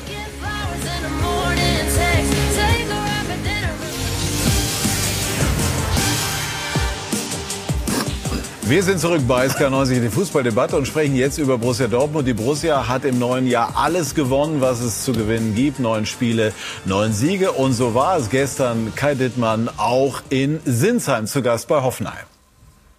Julian Brandt trifft, macht Dortmund zwischendurch zum Tabellenführer und das an einem kuriosen Samstagnachmittag, der losging mit einem Feuerfehlalarm einem etwas übereifrigen Balljungen, der den Ball spielt, der noch gar nicht im Aus gewesen ist und zwei VAR-Eingriffen während dieser unglaublich intensiven 90 Minuten. Hoffenheim begann stark, Dortmund ganz kurz vor der Pause, Freistoß Reus, Julian Brandt und wie ihm gelingt alles mit dem Rücken macht er den ins Tor. Bundestrainer Hansi Flick zeigte sich diesmal öffentlich und sagt kurz nach Wiederbeginn das Foul von Canan Akpogoma. Die Frage war, Freistoß oder Strafstoß, die Entscheidung nach Review Area, Schiedsrichterball. Nix. Ein offenes Spiel weiterhin, weil Hoffenheim extrem gut war. Marius Wolf mit dem vermeintlichen 2 zu 0. Der Treffer wurde zu Recht zurückgenommen. Kurz vorher ein Foul von Schlotterbeck an Bebu. Unter dem Strich bleibt. Dortmund gewinnt auch das neunte Pflichtspiel des Jahres. Und diese Konstanz, Dennis, ist schon ein bisschen verblüffend. Es setzt sich Woche für Woche fort. Warum ist da in Dortmund ganz offensichtlich etwas zusammengewachsen? Ja, ist fast schon unheimlich. Äh, ich weiß noch, wir waren hier in der Runde. Äh, Didi war ja auch gerne dabei. Haben wir oft über die Konstanz von BVB gesprochen. Ähm, ich habe mich vor zwei Wochen hier auch schon geäußert und habe gesagt, ich traue dem ganzen Braten noch nicht so richtig. Ändert sich das? Aber gerade? so langsam ändert sich das bei mir. Ich bin schon beeindruckt, äh, weil ein paar Dinge schon ein bisschen anders sind. Ähm, die Breite scheint zu stimmen und irgendwie hat Terzic auch im Moment ein gutes Händchen. Dann kommen die, die dann irgendwie mal eine Zeit draußen waren, wie Reus zum Beispiel, ähm, letzte Woche, die kommen dann rein, funktionieren sofort. Das sind so Mechanismen, die, die machen natürlich was mit der Mannschaft intern. Ähm, das heißt, da weiß jeder Bescheid, dass er Gas geben muss. Ähm, ansonsten wird er vielleicht außen vor sein. Und das ist so ein interner Konkurrenzkampf auch in der Breite, den sie, glaube ich, so in der Art und Weise lange Zeit nicht hatten. Und ähm, das macht sie für mich ähm, ernsthaft gefährlich, sage ich mal. Ähm, ich freue mich natürlich, wenn das ein spannender Kampf ist bis zum Schluss. Das, glaube ich, wünschen wir uns alle. Jeder, der Fußball liebt, äh, mag das nicht, äh, wenn der FC Bayern von vornherein marschiert und dann äh, am Ende es langweilig ist. Deshalb glaube ich schon, dass der BVB bis zum Ende dranbleiben kann. Mir ging es ähnlich. Ich habe diese Frage oft gestellt bekommen. Ich habe sie auch immer gesagt, frag mich nächste Woche, frag mich nächste Woche. Weil ich es natürlich auch erlebt habe äh, in den vergangenen Jahren. Auch Es ist ja nicht so, dass sie nicht auch unter Marco Rose und insbesondere unter Lucien Favre auch, auch Phasen hatten, wo sie Ergebnisse geliefert haben, mhm. wo sie auch stabil wirkten und es sich dann rausstellte, nicht so richtig stabil waren. Ich glaube, äh, für die aktuelle Situation gibt es in der Tat verschiedene Gründe. Dennis hat genau richtig gesagt, der Konkurrenzdruck ist, glaube ich, ganz entscheidend. Aber der war ja vorher auch da. Er war vorher auch da, allerdings, sie hatten in der Hinrunde auch ähm, einige Verletzte. Mhm. Das heißt, es gab schon so ein paar Phasen, wo, äh, ich will nicht sagen, die Mannschaft sich von selbst aufgestellt hat, aber wo es auch nicht so viele Alternativen gab. Aber momentan ist es tatsächlich so, bis auf Mokoko kann er ja fast auf den Vollen schöpfen, Edin Terzic. Und äh, man sieht eindeutig, äh, dass es bestimmte Spieler gibt, äh, die schon relativ lange da sind, wo man immer so gesagt hat, ja, mal gut, mal weniger gut, aber eigentlich nicht konstant gut genug für den BVB. Äh, die liefern zurzeit ab. Äh, Brandt, also Julian Brandt ist Can, jemand, ne? Emre Can beispielsweise, ja. ähm, also Rafael Guerrero auch, saß ja. nach der äh, Verpflichtung von Riasson auch einige Male draußen und man merkt, äh, dass er jetzt auch mhm. wieder in die Mannschaft zurück will. Es wurden auch gleichzeitig ein paar Zeichen gesetzt. Also äh, zu diesen Spielern zählten ja beispielsweise auch äh, Torgan Hazard oder auch Moda Hut. Und, mhm. und da hat man jetzt ja auch schon klar gesagt, okay, Torgan Hazard ausgeliehen worden nach Eindhoven, äh, Moda Hut, auch das hat der Verein relativ schnell verkündet, nein, im Sommer geht's nicht weiter. Mhm. Das heißt, man dokumentiert auch in die Truppe herein, okay, wer, wer hier tatsächlich sich einbringt, wer hier um seinen Platz kämpft, der hat ja auch eine Perspektive.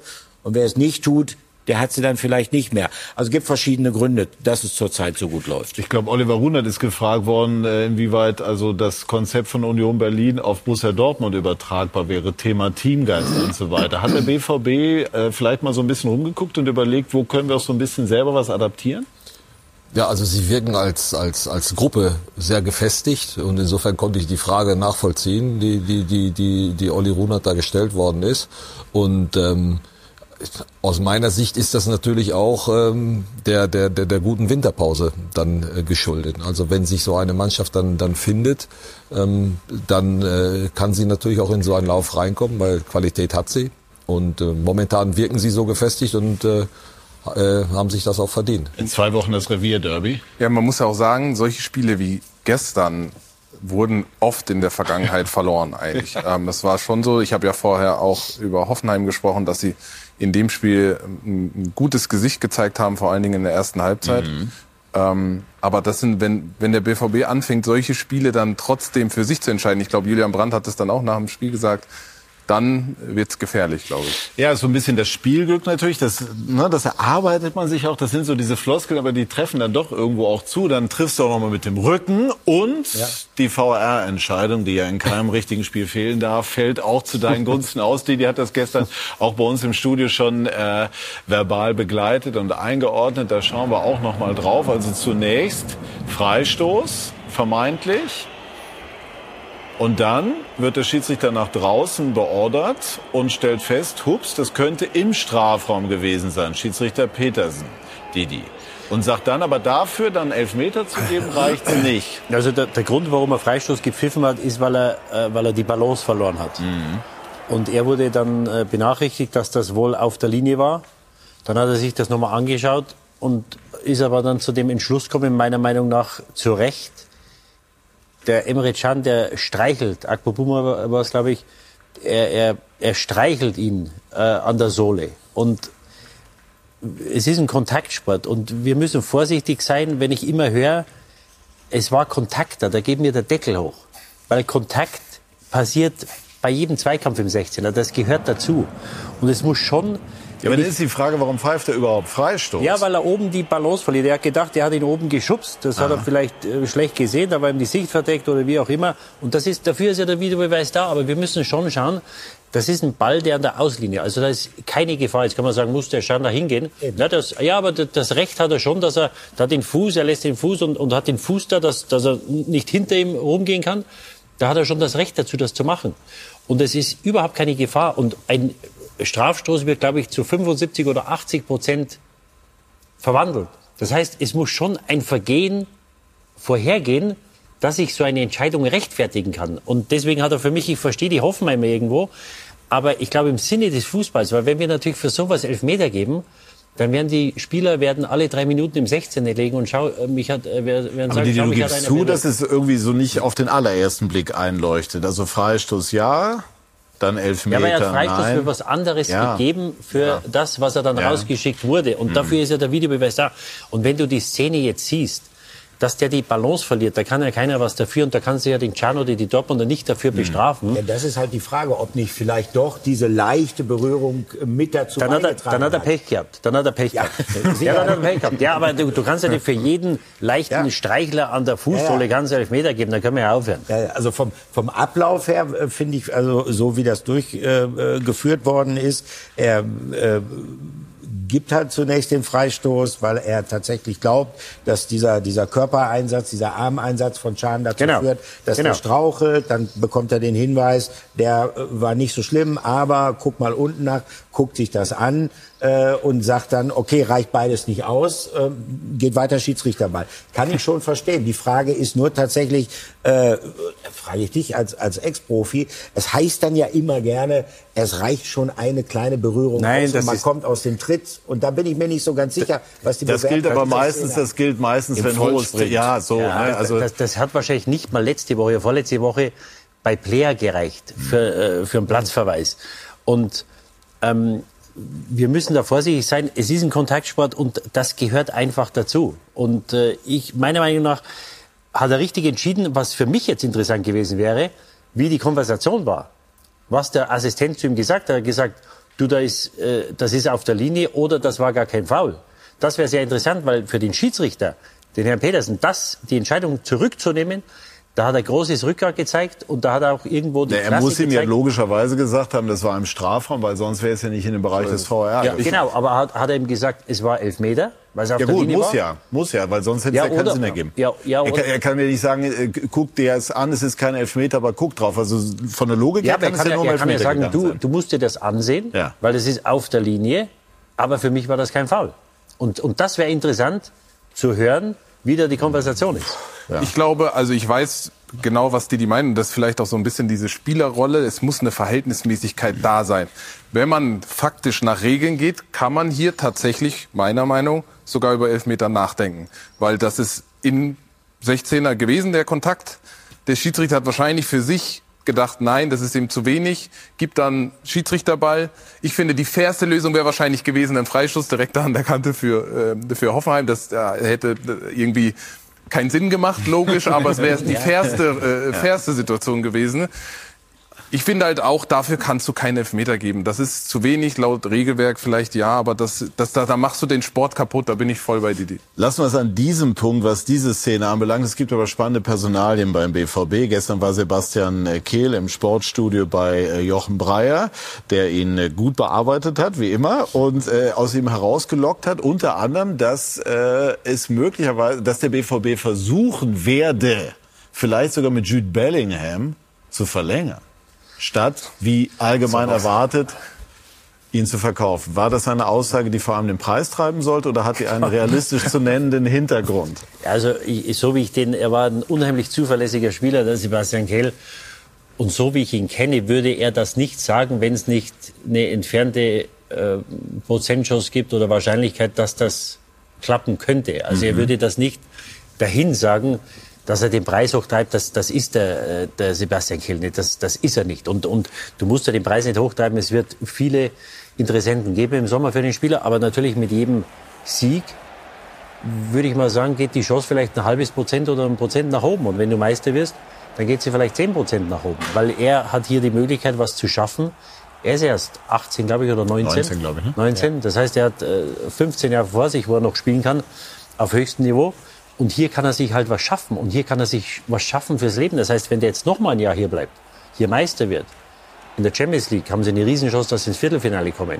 Das heißt, wenn er jetzt zwei, drei Jahre hier spielt oder vier Jahre hier spielt, der kann die nächsten 50 Jahre nach Dortmund kommen, dann tragen die den äh, über den Borsigplatz. Ja, und das ist Und wenn natürlich er nach auch, Liverpool geht, das hast du selber erlebt und würde dort Meister, Champions League Sieger, ja, aber, dann, aber die dann, Chance, äh, dass er dort im Moment Meister und Champions League Sieger wird, äh, Aber ist- die Dinge verändern sich Möglicherweise natürlich. wird Ja, er dann nicht aber- mal Champions League spielen.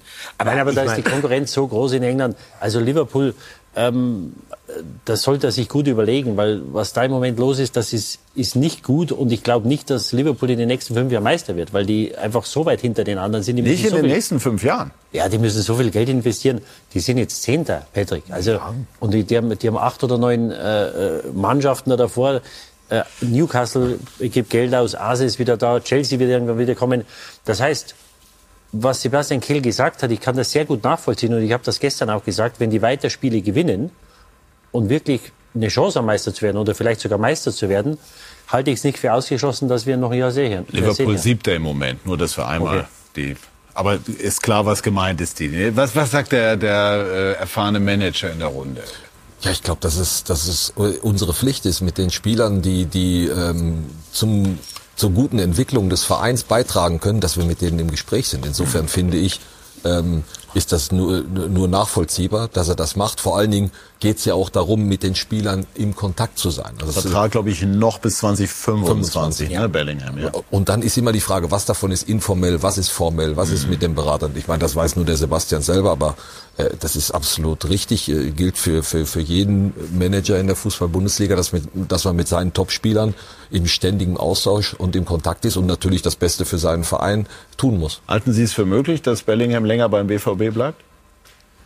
Definiere länger länger als zumindest mal die laufende und die nächste Saison. Ja, ich, auch da habe ich keine Glaskugel. Schwierig, weil der, der Spieler schon eine, eine hohe Qualität hat und natürlich auch ein, und natürlich auch einen Markt hat. Mhm. Aber ähm, ja, dass man sich um ihn bemühen muss, ich glaube, das ist, äh, das ist äh, völlig klar und nachvollziehbar. Es geht auch darum, was mit, mit Reus und mit Hummels ist. Zwei, zwei hochdekorierte hoch, oder zwei hochverdiente Spieler von Borussia Dortmund. Äh, Hummels Weltmeister, Reus damals verletzt, deswegen äh, lediglich Pokalsieger, aber eben Held bei, bei Borussia Dortmund, weil er eben schon so lange da ist. Glaubst du, Dennis, dass beide bleiben oder nicht? Da waren die Aussagen von Kehl nicht eindeutig zu interpretieren. Boah, ich finde das eine sehr interessante äh, ähm, äh, Geschichte, die jetzt ja auch noch auf Sebastian Kehl wartet. Er hat gesagt, er will das nicht ewig rausschieben, sondern das wird sehr zeitnah verkündet und entschieden werden. Ähm, ich weiß nicht, ob das so richtig ist, weil so eine, das sind schon zwei äh, äh, wichtige Personalien, auch gestandene Spieler, die auch Einfluss haben auf die Gruppendynamik. Und je nachdem, wie diese Aussage oder wie die Entscheidung dann fällt, ähm, weiß ich nicht, ob das, ob das nicht sogar unnötig für Unruhe sorgen kann. Ähm, das ist, hat auf jeden Fall Potenzial, finde ich. Ähm, ich glaube tendenziell nicht, dass beide verlängern werden. Weder das der eine noch der andere oder einer ja, einer nein? Das ist auch wieder Glaskugel. Das weiß ich nicht, aber ich bin mir ziemlich sicher, dass nicht beide da bleiben werden. ja, also äh, ist interessant auch, dass ähm, die werden ja immer gerne in einem Atemzug genannt. Äh, beide sehr verdienstvolle Spieler, beide äh, fast das gleiche Alter, gleiche Situation. Äh, bei Marco Reus ist es ja so, Aber die dass sehen das natürlich für sich durchaus unterschiedlich, ist ja, ja klar. Absolut, ne? absolut. Und man merkt auch, äh, die Herangehensweise offenbar in beiden Lagern ist etwas anders. Ähm, der, der Poker um die Zukunft von Marco Reus, der hat ja eigentlich schon äh, vor der Winterpause begonnen und äh, der Kebel, sein Berater, hat dann ja auch, äh, sagen wir mal, äh, wahrscheinlich nicht ganz ungern dieses äh, Gerücht oder diese Meldung kommentiert, dass Al-Nasser aus Saudi-Arabien durchaus interessiert sei. Mhm. Äh, Marco Reus hat das Spielchen dann selber ja auch mitgespielt, hat gesagt, man guckt sich halt um und mhm. so weiter. Kennen wir ja alles. So läuft das halt, so bereitet man sowas vor. Ähm, bei Mats Hummels äh, hört man überhaupt nichts. Er selber hat auch gesagt, er, er, er braucht seine Zeit, er will sich Gedanken machen äh, und möchte vorher auch äh, zu dieser Geschichte auch gar nichts sagen. Äußert sich im Moment überhaupt Nein, nicht? er äußert sich momentan nicht dazu. Ähm, ich könnte mir auch vorstellen, dass unter Umständen nicht beide bleiben. Also äh, ich glaube schon, dass Marco Reus, Kapitän, Ur-Dortmunder, ist in Dortmund geboren, ähm, und auch eigentlich jemand ist, der durchaus heimatverbunden ist, da könnte ich mir schon vorstellen, dass es da vielleicht eine Einigung gibt. Äh, das wird allerdings nicht leicht, denn äh, da geht es natürlich um eine Menge, Menge Kohle. Und äh, Sebastian Kehl wird nicht müde zu betonen, dass sie zukünftig einfach mehr leistungsbezogene Komponenten in ihre Spielerverträge einziehen können. Und da wäre es natürlich ein ganz, ganz wichtiges Signal, dass gerade dann bei den beiden, auf die alle schaut, was passiert da jetzt, dass er da dann nicht hinten rüberfällt. Was sagt Didi Hamann, der sich hier schon äh, vor allem Marco Reus durchaus abgearbeitet Also ich würde Dennis auf die Sprünge helfen erstmal. Ich glaube auch, dass die Wahrscheinlichkeit sehr viel größer ist, dass beide gehen, als dass beide bleiben. Ich glaube, das wollte er vielleicht so sagen. Indirekt. ja, aber, aber eine, eine Sache noch dazu. Es gibt, es gibt ist natürlich ich habe eigentlich den Eindruck, dass Dennis die Dinge selber schon eine unheimlich, sehr klar unheimlich schwierige Situation für den Sebastian Kehl, weil es gibt kaum einen richtigen, aber mit Sicherheit einen falschen Zeitpunkt, sowas mhm. zu machen und sich zu trennen. Und, und da haben die Bayern natürlich riesengroßes Glück gehabt mit Lewandowski, dass er das selber angestoßen hat. Das war ein Geschenk für die Bayern. Du hast noch Ablöse bekommen und du Dir wurde das Problem irgendwann genommen, weil irgendwann musst du dich trennen. Nur die eine Sache, die ich vielleicht in den Raum stellen würde, wir sprechen über Julian Brandt. Warum spielt der Brandt jetzt so gut? Er hat in der Vergangenheit hat er immer gut gespielt oder die beste Phase gehabt, als Reus nicht da war. Reus war jetzt länger nicht da. Er hat sich jetzt voll etabliert. Gestern haben sie auch miteinander gut zusammengespielt. Aber es ist natürlich, wenn du, wenn du diese Charaktere hast, eine Mannschaft braucht eine Hierarchie. Und wenn du so verdiente Spieler hast, da wird natürlich die Wertigkeit in der Mannschaft wird dann natürlich weniger, weil sie nicht mehr regelmäßig spielen. Und das ist natürlich dann auch eine Chance für einen anderen da reinzugehen, der sich vielleicht mal dann traut, in der Kabine was zu sagen, was er vorher nicht gemacht hat. Und ich glaube schon, dass dieser Aufstieg von Julian Brandt in den letzten Monaten jetzt vielleicht auch ein Stück weit damit zu tun hat, dass Reus einen längeren Zeitraum nicht da war. Und wie es ausgehen wird, weiß ich nicht. Ich könnte mir vorstellen, also wenn du jetzt machen, weil wir jetzt läuft uns so ein bisschen die Zeit weg, weil wir die Bayern noch besprechen wollen. Angenommen, du wärst in der Rolle von Kehl. Würdest du, vorausgesetzt, man könne sich finanziell einigen, Marco Reus verlängern, ja oder nein? Äh, nein. Kurz nachgefragt, warum nicht? Ja, weil, weil die Mannschaft jetzt funktioniert und er hat die große Verdienste, nur man hat es in den letzten Jahren nicht geschafft, mit ihm Meister zu werden. Vielleicht schaffen sie es dieses Jahr. Und, und das ist, ist eine Chance. Also da, natürlich gibt es auch Argumente, dass man behält. Ich würde es wahrscheinlich nicht machen. Hummels? Hummels würde ich mir überlegen, ja. Weil? Kurz. Ja, weil er, weil er äh, die Situation annimmt. Er kommt gestern rein, nimmt die Kapitänsbinde, gewinnt zwei unheimlich wichtige Zweikämpfe, feuert an und hat die Rolle absolut angenommen. Ich glaube, dass er auch für die, für die jüngeren Spieler oder so ein, so ein Schlotterberg, der da jetzt hinkommt, ich glaube, dass er da, wenn er noch ein Jahr da wäre, äh, würde er den Spielern um sich herum mit Sicherheit sehr viel helfen. Dankeschön für diese Einschätzung und an dieser Stelle etwas, was uns alle äh, bewegt, weit über den Fußball hinaus und ehrlich gesagt auch viel, viel wichtiger. Der Krieg äh, in der Ukraine wichtig wäre, dass er irgendwann hoffentlich zu Ende geht. Ähm, dass nicht so noch mehr Menschen sterben müssen und dass wir helfen da, wo wir helfen können. Dieser Krieg dauert an, die Hilfe muss weitergehen. UNICEF leistet vor Ort ganz, ganz wertvolle Hilfe und das können Sie mit Spenden, liebe Zuschauerinnen und Zuschauer, unterstützen. Alle Infos dazu auf unicef.de. Wir sprechen gleich weiter über den FC Bayern, der zur Stunde führt gegen Union Berlin. Wenn ich äh, richtig zugehört habe, weiter mit 3 zu 0. Und dennoch äh, ist bei Bayern immer Druck da. Julian Nagelsmann spürt das in diesen Tagen. Gleich mehr dazu bei SK90, die Fußballdebatte.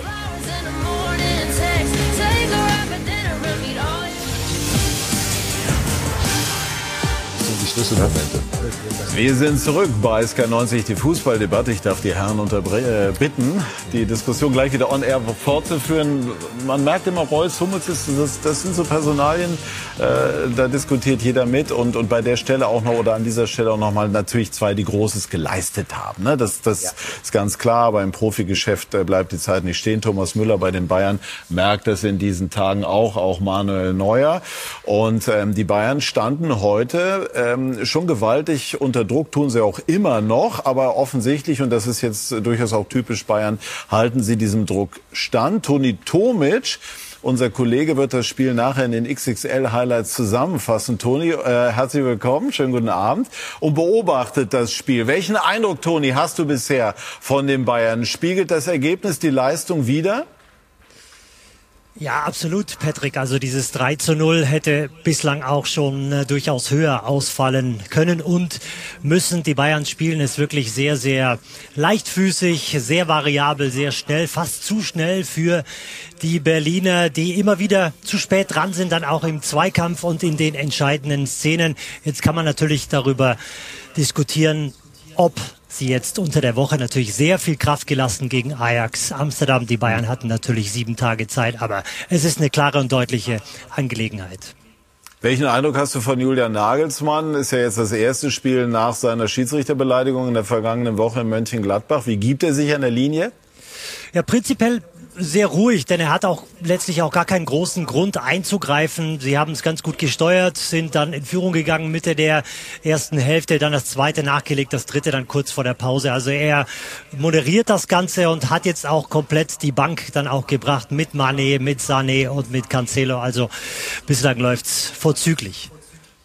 Ja, Cancelo war eine Überraschung. Äh, zunächst draußen der Fistanisic und auch Sané zuletzt äh, wohl mal zu spät gewesen, hat nicht von Beginn an gespielt. Äh, wie bewertest du diese äh, Entscheidung des Trainers? Ja, er hat äh, vor der Partie ganz klar gesagt, wir wollen es aus einer Dreierkette spielen. Äh, die Dreierkette hat er gebraucht, weil er Davis äh, vorzieht auf äh, den Mittelfeld, auf die Mittelfeldposition in einem 3-1, 4-2. Davis ist dann derjenige, der dann zwar in der Rückwärtsbewegung die Viererkette dicht macht und dadurch, dass Upamecano fehlt, braucht er eigentlich eher eine defensive Absicherung. Das hat er dann mit Stanisic äh, begründet. Da ist ihm Cancelo zu offensiv und jetzt bei Stand 3-0 kann er auch Cancelo bringen. Stanisic ist, ist jetzt rausgegangen. Wie spielt Müller? Sehr gut. Zwei Tore hat er vorbereitet, ist immer wieder auch in gefährlichen Situationen dran. Also dafür, dass er eine Startelf-Garantie bekommen hat, muss ich sagen, ein sehr guter Eindruck bislang. Gut, alles klar. Dann äh, schauen wir mal, wie die Partie zu Ende geht und was sich danach noch im Kabinengang zuträgt. Aber ich denke mal, das wird heute eher ruhiger verlaufen. Toni, vielen herzlichen Dank für diese Eindrücke. Didi hat geschmunzelt, als es um äh, nee. Stanisic ging. Ja, ja, den Cancelo da mal rauszulassen, kann man mal machen. Kann man? Wenn es funktioniert. Ja. Wenn es funktioniert. Ja. Also ist natürlich ein herausragender Spieler. Ähm, Cancelo. Ja. Und ja, man hat vielleicht eine Möglichkeit im Sommer ihn zu halten. Umso mehr er spielt, umso größer wird vielleicht die Möglichkeit oder umso mehr will er hier bleiben. Und er muss natürlich dann auch irgendwann mal, in Anführungszeichen, lernen, dass er diese Position spielt, wenn sie, egal ob sie mit drei oder vier hinten spielen, dass er diese Position spielt, weil zum Außenverteidigerposten, Dennis weiß das besser wie ich, da gehört halt das Verteidigen einfach dazu. Ja, ist so. Ähm, mich hat's auch gewundert, wenn ich ehrlich bin. Aber ja, auf der anderen Seite ist für Julian wichtig, dass das Ergebnis passt. Und ich habe das ehrlicherweise heute auch so erwartet. Ähm, das sind so die typischen Spiele, wo der FC Bayern nun mal immer da ist. Man hat das Gefühl, die brauchen diesen Druck. Und ähm, ein bisschen muss ich sagen, ist mir die ganze Diskussion um Julian Nagelsmann auch zu viel. Ich habe das hier auch schon ein paar Mal gesagt, dass ich mir nicht wünschen. Ich meine, am Ende des Tages, der FC Bayern sind alles hochrangige Leute, die wissen es wahrscheinlich besser als ich, aber aus der Distanz ähm, glaube ich schon, wäre es für Julian auch mal wichtig, wenn man von oben sagt oder ihm ein bisschen unterstützt und ein bisschen Sicherheit gibt. Ähm, man hat so das Gefühl, dass jeder so seine Themen hat und ähm, selbst natürlich bestrebt ist, in die großen Fußstapfen, die vorher natürlich da waren, zu treten und selbst erstmal Erfolge zu feiern. Ähm, aber das, dieser Druck, der schiebt sich ja immer weiter nach unten gefühlt.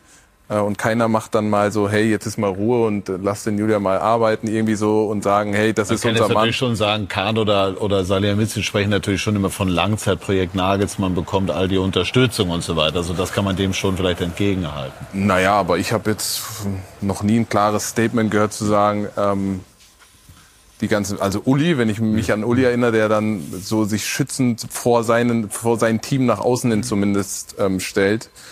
Das habe ich schon ein bisschen vermisst, weil äh, Julian ist natürlich ein junger Trainer, der äh, hier auch eine Mammutaufgabe vor sich hat bei solch einem Verein. Und ich glaube, das wusste man vorher, dass das nicht einfach wird für so einen jungen Trainer, der noch nicht äh, hunderte von Titeln vorzuweisen hat.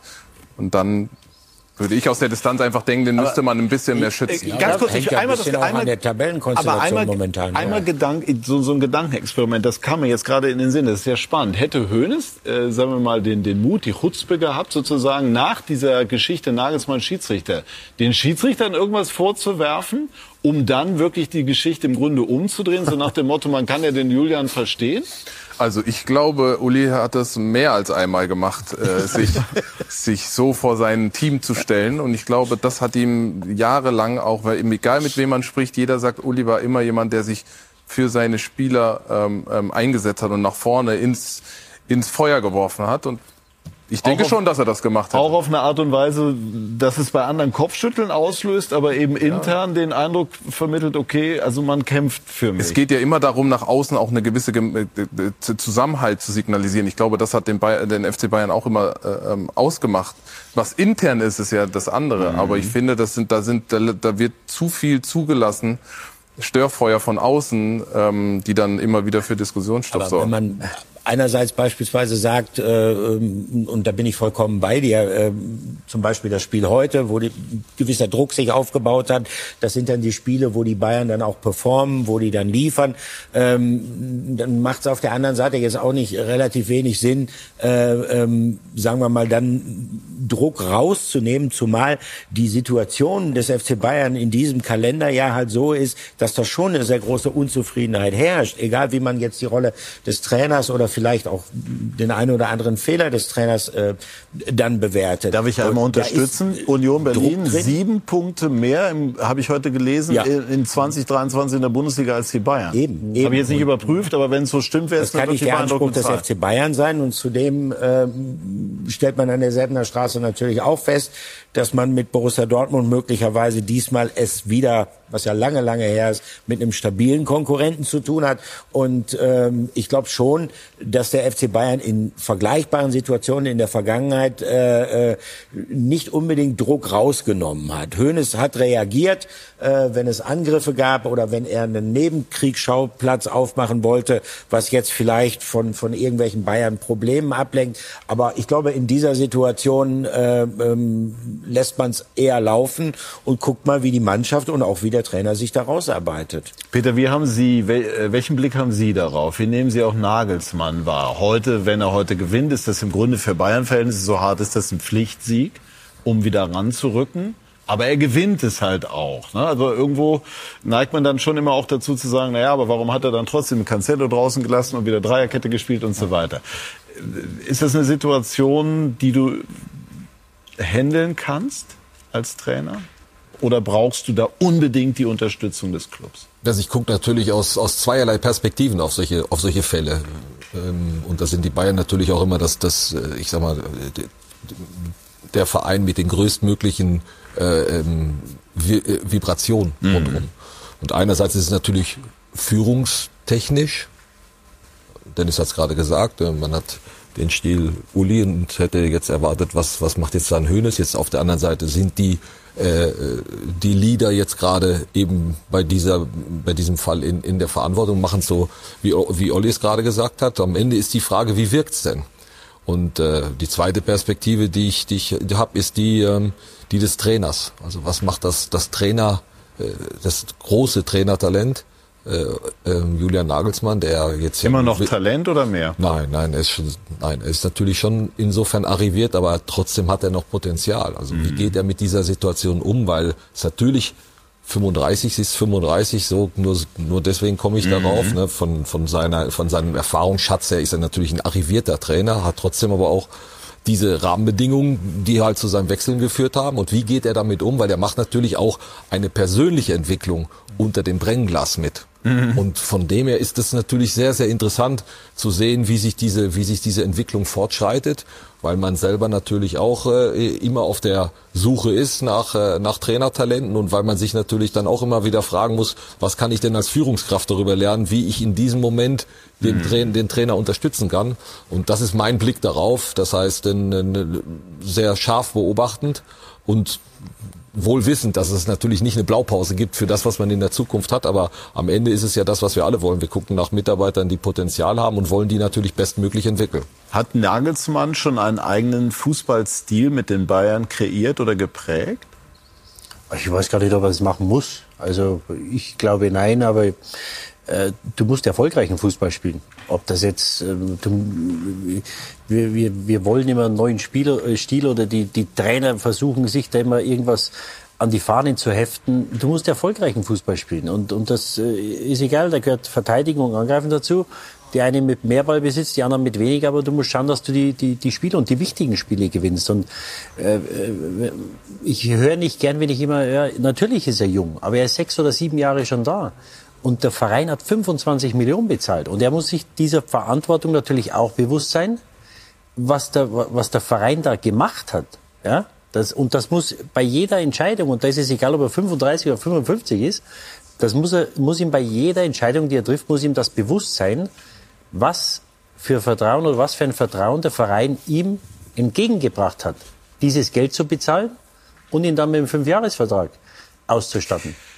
Glaubst du eigentlich, dass äh, Dennis? Nein, ich sag nur, diese Verantwortung ist aber nicht nur, das ist keine Einbahnstraße. Ne? Also ich finde auch die Verantwortlichen müssen sich ihrer müssen sich auch bewusst sein dessen, dass wenn ich so eine Entscheidung treffe, äh, man weiß ja bewusst, für was hat man sich da entschieden. Der FC Bayern hätte, denke ich, auch andere Möglichkeiten gehabt.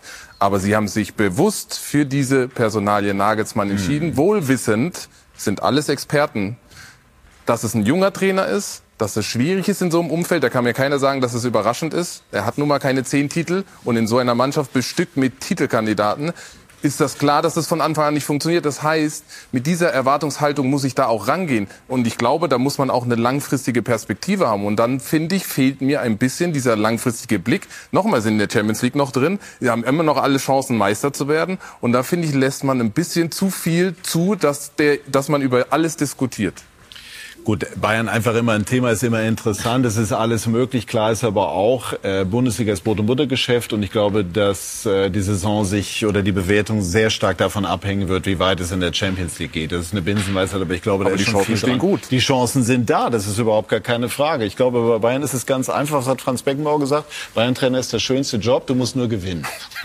ne? So. Und ähm, das tut, die zwei Minuten gönnen wir uns noch, Jürgen Klopp im Moment weniger. Er ist, finde ich, zu Recht in Liverpool eine Art äh, Held, Idol, Ikone, was auch immer. Aber im Moment läuft's nicht. Siebter haben wir festgehalten. Äh, äh, auch in der Champions League jetzt eine wirklich äh, ja eine, eine Pleite kann man sagen. Ähm, wie, wie wird das weitergehen dort? Die, die dort also die Mannschaft ist ausgebrannt. Sie brauchen äh, dringend brauchen sie neue Spieler. Also ich bin kein Freund immer zu sagen, äh, ein Trainer, wenn er kommt, der sagt, er braucht zwei oder drei Transferfenster, bis er da eine Mannschaft zusammen hat.